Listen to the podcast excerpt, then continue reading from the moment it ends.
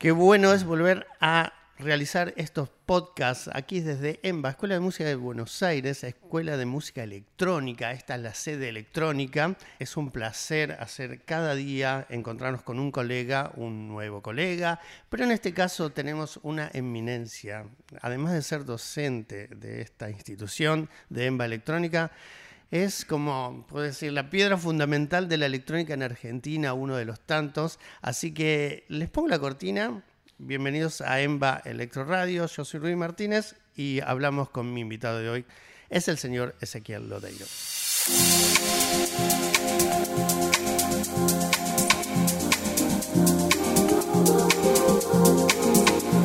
Ese, qué placer tenerte. Te tengo agendado desde el día 1. Gracias por aceptar, gracias por venir. Un placer mío estar acá, me lo habían dicho, así que ya veníamos ahí tratando de buscar la fecha. Bien, lo, lo, estar contigo. lo logramos. Ese, si digo 30 años de, carrera, no exagero, ¿no? Mm, Están por ahí. Lógicamente uno empezó como niño, como juego, ah. en las fiestas, eh, las reuniones del colegio, la primaria, y fue evolucionando hasta que y pasaron 30 años. 30 años. Contame eso de la primaria, me gusta. ¿Qué, qué hot track tenías en, no sé, en el 70? Eh, 88, 89, ese verano había mucho Information Society, uh. Camouflage, uh. Erasure, Pet Shop Boys. Eh, Synthpop, Synthpop, Synthpop, vinieron lo mejor de los Information eran de USA, ¿no? Y los Pet Shop Boys de Inglaterra. Sí, la, e, la era dorada del Synthpop, mucho Fairlight, ¿no? Un poco de Sinclair, un poco de 707 que la tengo acá. Yo creo que ahí vos sabes más sobre eso. Te digo que años después me enteré cuál era el género, porque en realidad uno de niños circulaban los cassettes de amigos y te gustaba la música. Tiempo después me empecé a dar cuenta, claro, eran sintetizadores, esto que suena acá, esto que suena allá, y hasta que... ¿Tenías, ¿Tenías formación musical ya en esa época o solo...? Eh, no, hice una, tomé unas primeras clases de piano, que llegué hasta el ta, ta, ta, ta, y ahí... El solfeito. El solfeo. el solfeito. Y ese verano entré ahí a una matiné y dije, yo quiero ser eso, que está ahí arriba de la cabina, vi unas técnicas girando y... Bien, a ver, dos temas de esos que no podían faltar en tu set de los primeros sets de los fines de los ochentas. Eh, education, Education. Em, y después ya el hip house entró Technotronic, Technotronic CNC Music Factory. You, You, You. ¿Te acuerdas esa canción de.? No me acuerdo quién era. You. Axodry. Axodry. Sí, ese no podía faltar. Ahora vamos a escucharlo un poquito. Ese me vuelve loco. Si tenés el vinilo y podés venderlo, pues vas a sacar un dinero, porque esa, esa primera edición. Cosa, gran tema este que está soñando. You, fines de los 80, fines de los 80. Vamos a los noventas. Ahí que un club donde tocabas y empezaste ahí a golpear puertas. Sí, yo vivía en la ciudad de Chipoleti, Río Negro, que cruzas el puente, está en Neuquén, y había un, te digo, una movida interesante. Obviamente ahí se escucha de todo. Creo que como en el resto del país, o sea, no estaba tan definido lo electrónico, pero sí llegaba mucho. Entonces tenías una primera parte de, por decirte, Snap al principio. This, is, this, the cult of Snap, esa canción. Exactamente, o sea, música electrónica increíble, europea, alemana, mezclada como con pop, con cosas africanas. Y después también... Doctor Albarn. Doctor Albarn, o sea, gente que abrió las puertas a un nivel pop eh, enorme en ese a la masividad.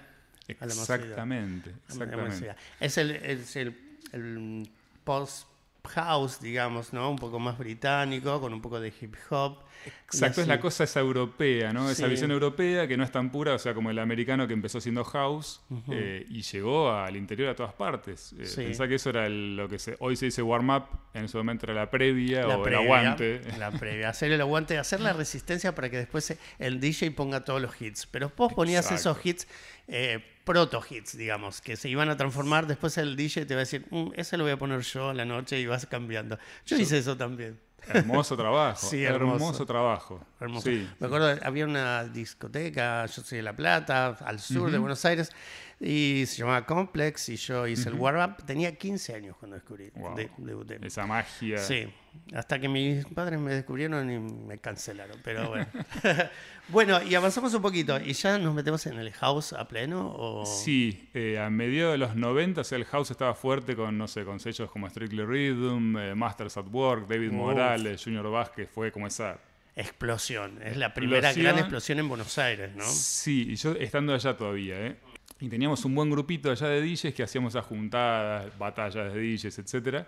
Y lidiábamos contra el resto de la población que no estaba muy contenta, digamos. de acuerdo. Eh, eh, las señas de la pista no eran todas de aprobación siempre. A, ver, a ver, decime, decime, que, por lo menos a mí me pasó. ¿Qué se, el turntable, las bandejas.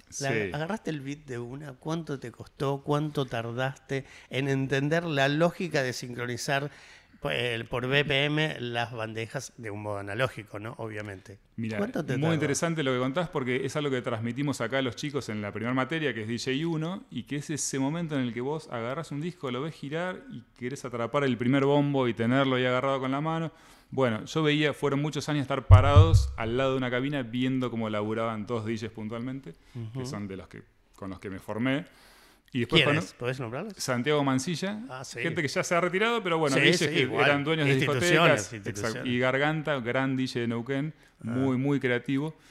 Eh, y entonces después con un par de amigos, un verano, todo un verano encerrados en la habitación tratando de mezclar eh, y encontrándole la técnica de manera individual entre nosotros, o sea, no había internet, no había, por ahí alguno te decía, no, esto empujalo un poquito así, dale así, frenalo.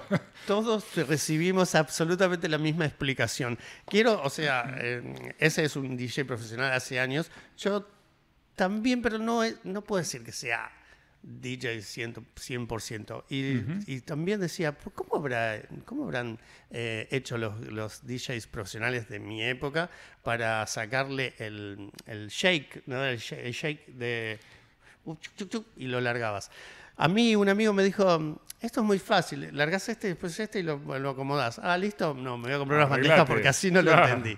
Así que fui, adquirí unas de estas y estuve todo un verano de frustración, te puedo bueno, Es que es eso, es prueba, error, prueba, error, grabar cassettes, mil cassettes, escuchar, analizar, contar, hacer la cuenta de los compases y en realidad es, la data que te dan en el momento. O sea, no había esta cuestión de compases, cuadratura, por lo menos yo no, la recibí. Eh, era más mirar y agarrar y ver y probar y, y Sí, es una cosa que realmente es buenísimo lo que me decís, porque realmente yo ponele que tenía una formación académica y sabía lo que era un compás, pero no me importaba nada. Yo lo único que quería era que se sincronizara. Así que es, increíble. Y unos, no sé, ¿cómo vienen los jóvenes acá en la escuela, sobre todo en la escuela, que vos recibís en primer año, ya recibís, y es como la primer eh, cátedra de DJ que tienen? DJ 1 es vinilo, ¿no? Exactamente. ¿Cómo los encontrás? Muy bien, ¿eh? hay de todo. Hay chicos y chicas que están... Que con cero conocimientos, algunos ya están avanzados, que han tocado, muchos tocaron ya con lo digital y lo agarran enseguida esto. Eh, pero te digo que avanzamos, eh, incluso vienen, practican entre semana ellos, viste, reservan, reservan el aula. Qué bueno. Eh, Qué bueno, acá les cuento, todos los que quieran hacer un curso, ¿no? Bueno, los cursos online están abiertos para toda Latinoamérica, pero si se anotan a la carrera de músico electrónico, acá van a poder venir a utilizar todas las instalaciones de la escuela, hay muchísimo hardware y obviamente están los turntables, acá los technics profesionalísimos. Así que, y mm, un club que hayas tocado en Buenos Aires, así que te digas, recuerdo esta época. Eh, en varios, pero bueno, quizás hubo una fundacional, que fue el primer lugar donde pude poner música electrónica, todo mi set, digamos, sin tener que me echar con hits de synth pop, etcétera, sino que hacer eh, una línea de house, de deep house, por ejemplo, fue Oval, que es un lugar donde hemos compartido y creo que para mucha gente eh, abrió yo tocaba todos los martes ahí. Me tocaba, a mí me tocaba los martes. A vos seguro que te daban el fin de, pero yo era un poquito más experimental. Claro, estaba esa cosa, sí. Claro, Oval era uno de los primeros clubs donde se dedicó exclusivamente a la electrónica. Sí, y cabina abierta, porque si ponemos en contexto tenías, eh, no sé, Aveporco, Morocco, Pachá, eh, algún otro más, Kikes quizás, que eran los instalados, pero que laburaban los DJs ya profesionales. Claro. Sí, cada uno tenías como su kiosco y su personalidad, ¿no? Claro, era un poco más, más friendly, Pacha era como un poquito más comercial, lo que no quiere decir que no era a nivel, alto nivel profesional y alto nivel de audio, ¿no? De música.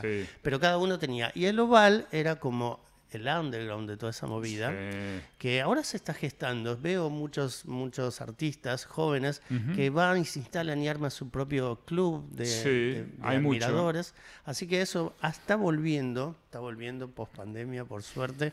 Así que, bueno, Oval fue como tu primer así, hypeado. Primer amor eh, de música 100% electrónica, sí, donde también conocí muchos DJs de toda una generación. eh, vos bien dijiste, por ahí los martes había un estilo, los viernes era house, los sábados techno, domingos drum and bass. Digo, por decir, había como muchas variantes. Estaba el breakbeat, el big beat. eh, Todo lo que me estás. eh, se me bajan nombres así famosísimos como Miguel Silver, Bad Boy Orange. Uy, qué grandes todos. DJs. Club grandes. Rayo, Club Diego Rayo, Cid. uf, Diego Cid, otro gran. Ya lo vamos a tener acá en el podcast. Me está costando Diego Cid, pero estoy Tiene que golpeando estar la acá, puerta. Diego, tiene que estar. Estoy golpeando la puerta. Así que un hit de esa época, o un artista de la época de Oval que, que recuerdes. No Eh, Moody Man. Moody Pero Man. es el artista que quería poner, no el hit, porque en ese momento era como esos discos que no encajaban con nada. Entonces eh, era como el principio, por ejemplo, también de, de Cassius, de Daft Punk, esos discos que no encajaban porque estaban abriendo un nivel de sonido. Claro, porque era como. Había vuelto el funk, ¿no? Y se, se había Es un, dispersado era un al revival minimal. 70, tal Sí. cual. Y, donde estaba todo, eh, bueno, estaba muy disco house en esa época, por lo menos para mí, también mucho Claro, nos, Eh. nos alejamos un poco de Richie Houghton, ¿no? Así para, para ir un poquito al lado de Cassius, ¿no? Estaba, mira qué interesante. Claro, yo tengo un poco esa vertiente, siempre más de como de la parte de la música negra del soul de Filadelfia, música disco. Absolutamente. Eh, Estoy ahí también, ¿eh? No, no, no suelo tocar esa música, pero como oyente Me casi la que más gusta. disfruto. Es la que- casi la que más disfruto. Y también eh, el Electro Clash, ¿no? ¿No, no Sí. retomó un poco de eso?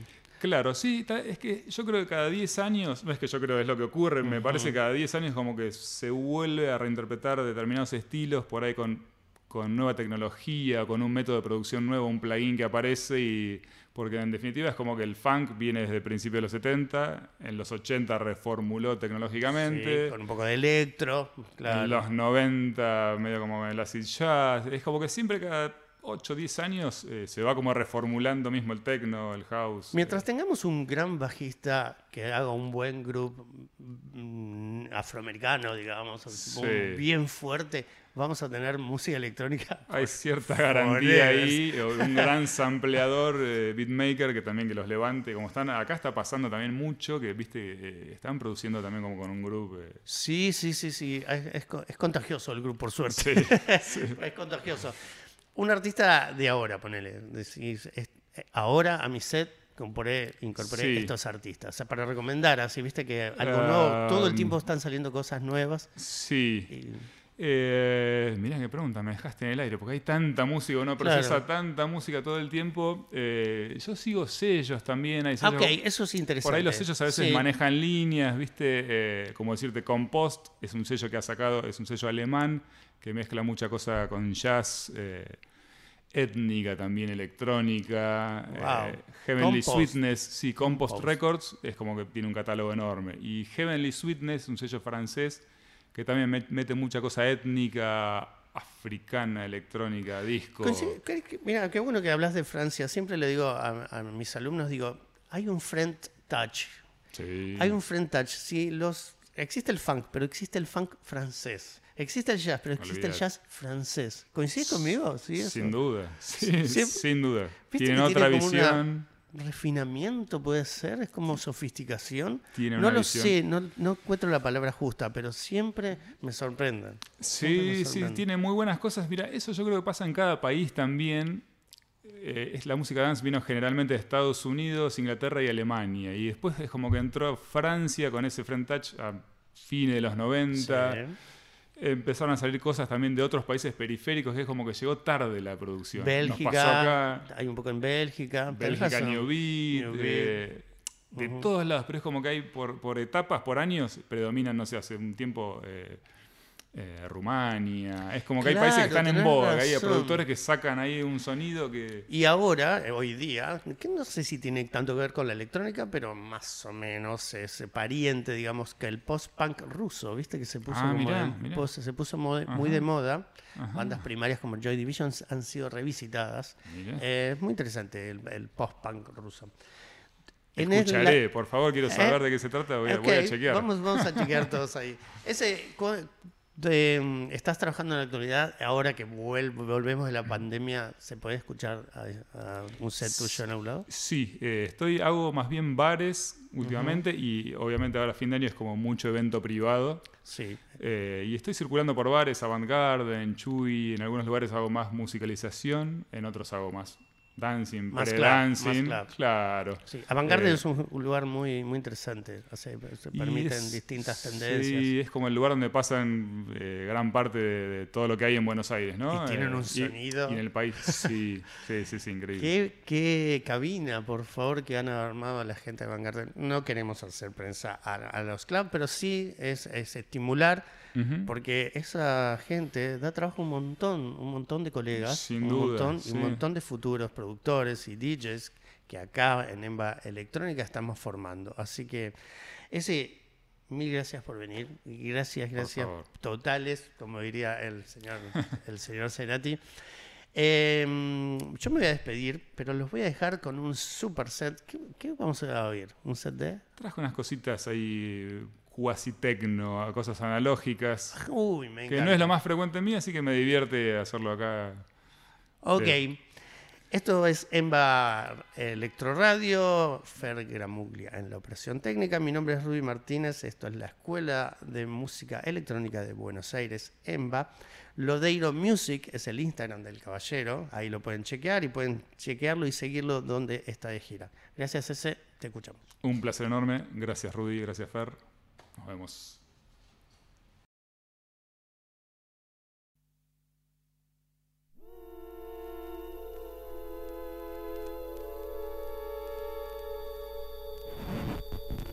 Please do not be alarmed, remain calm. Do not attempt to leave the dance floor.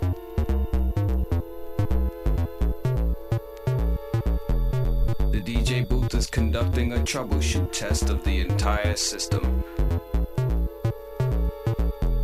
Somehow, while the party was in progress, an unidentified frequency has been existing in the system for some time.